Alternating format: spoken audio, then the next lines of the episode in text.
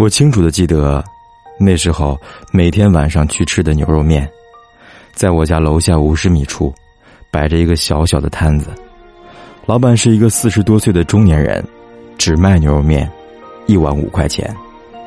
牛肉是拿砂锅煨出来的，带着筋儿和皮子，入口就化开了，软糯的不像话。煨的时候加入八角、桂皮和干辣椒，味重而辛香，正适合做浇头。面条则用的是碱面，老板会过水煮两道，一道清水，一道牛骨汤，劲道又入味。最后撒一把香菜末，浇一勺辣椒油，在夜里几乎成了整条街晚睡人的救命良药。我当时失恋，每晚都彻夜的睡不着，看着天上的月亮翻滚过了半个天空。眼泪流的整张脸都湿乎乎、蔫哒哒的，就抓一把零钱，吸着拖鞋下去吃牛肉面了。连汤带面，滚烫的滚进胃里，牛肉的香气一点点的运在嘴里，还有边上的小桌子，有几个少年在吵吵闹闹的说着如何去逗小女朋友开心，我就只能在那一会儿，忘了失去爱人的事情。吃完了，我还会沿着马路溜达，数一颗星星，数两颗星星，数到一千颗星星的时候，就可以回家睡觉了。做很多的梦，梦里我似乎还在哭泣，可慢慢的也就不哭了。这样过了一个月，有天下雨，牛肉面老板没有出摊儿，我举着伞站在街口。恍然的等了很久，也始终没有等到。第二天，我就搬家了，再也没有回到过那个地方，也没有能吃到那碗牛肉面。岁月总是不经意的就流淌过了，以为不可以忘记的事情和人，也还是忘记了。后来，也还是恋爱了。我们谈着节制而理性的感情，不太随意说爱，也不太随意说不爱。休息的时候，就两个人窝在家里看电影，看到两个人一起打哈欠，就双双洗澡睡觉了。我没能有机会再盯着月亮，看他走到了天空的哪个地方。他也在我的身旁，轻轻的发出了鼾声。我也就跟着，默默的睡着了。睡得早，也就不太吃夜宵了。